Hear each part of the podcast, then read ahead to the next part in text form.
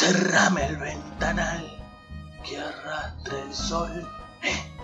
¿O no? Decía Papelito mientras buscaba complicidad, levantando las cejas. Yo solo atinaba a arrimar los postigos de la habitación, nunca cazaba esas referencias tangueras, pero él jamás dejó de intentarlo. Lo pasaba a buscar por la clínica psiquiátrica donde estaba internado, íbamos a tomar un café, dar una vuelta y íbamos al banco Superville a sacar préstamos. Lo mismo un préstamo es ser un doctor. Canturriaba mientras llenaba las solicitudes ridículamente largas de los contratos que lo habilitaban a importantes sumas. Importantes sumas que nunca devolvería, que despilfarraría conmigo su acompañante solo o simplemente regalaría a crotos y estudiantes. Papelito era alcohólico y por esta razón había desarrollado un tipo de psicosis orgánica causada por su adicción. Papelito estaba, por ejemplo, tomando mate y veía de un momento al otro que se estallaba la hierba de gusanos que hacían que soltase todo espantado. Veía como arañas subían por su colcha mientras él dormía. Al principio gritaba aterrado, pero con los años empezó a cantarles. La araña que ayudaste te picó, ¿qué vas a hacer?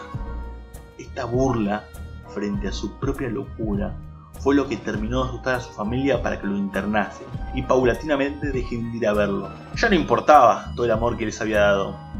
Ya no importaba que con su bien remunerado trabajo de mecánico de barcos les haya dado una envidiable vida, les haya pagado las universidades, los colegios privados, las vacaciones afuera. No. El hecho de no haber soportado los pormenores de la vida contemporánea y haya, como decía él, llorado el sermón de vino. Lo habían inhabilitado para recibir algo de todo lo que él dio.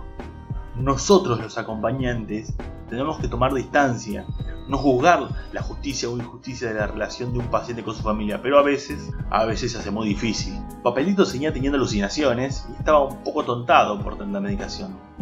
Pero tenía dos cosas muy claras.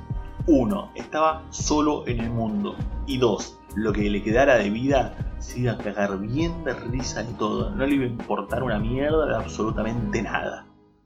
Papelito, en realidad Juan Ramón Alegre, había sido bautizado con ese apodo por los empleados del Banco Superville. Él, como tenía una buena jubilación, estaba en condiciones de recibir jugosos préstamos.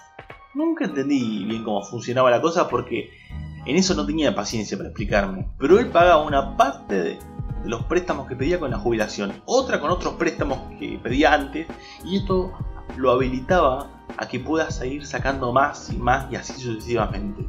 La cosa es que anotaba todo en papelitos, que tenía suelto por todos lados, aunque tenía algún tipo de orden que hacía que él exactamente encontrara todo, y tenía un plan, un plan de desfalco individual, una minuciosa estafa.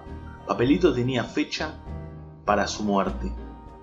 Tanto la estafa bancaria como la muerte estaban cuidadosamente calculadas en pedacitos de papel arrancados de cuaderno de tal manera que cuando tenga que pagar con toda su jubilación y ya no pueda pedir más plata, se iba a matar. Esto sucedería en tres años. Ya habían pasado dos de esa vida de préstamos y despilfarros. Yo nunca entendí por qué aquellos empleados seguían la corriente. Nunca entendí que sabían ellos que no y si esto lo sabían los directivos de la sucursal, dábamos vueltas por los mejores restaurantes de la ciudad, avanzábamos por callejuelas dándole dinero a quien estuviera en la calle, le dejábamos importantes sumas a las estatuas vivientes de la peatonal, a las que al ver los fajos de billetes se les derretía el maquillaje y rompían sus quietas poses para deshacerse en gracias ante aquel interno psiquiátrico que jugaba a ser Dios, multiplicando los panes entre sus hijos más desafortunados. Aquello era hermoso.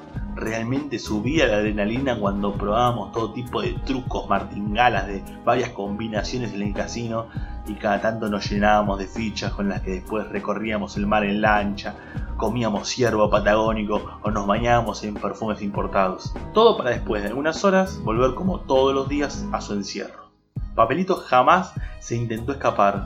Por un lado no quería vivir completamente solo y por el otro él sabía que eso me causaría muchos problemas. Ahora sí, este que viene es un verdadero préstamo, sentenció Papelito, que decidió vivir lo último de su vida de un tirón, decidido a cagarse de risa de todo, decidido a hacerla lo grande, tan grande como la deuda que dejó, tan grande como los recuerdos que dejaron en mí, la viva imagen de un romántico estafador, Uno cínico en el mejor sentido que se puede tener.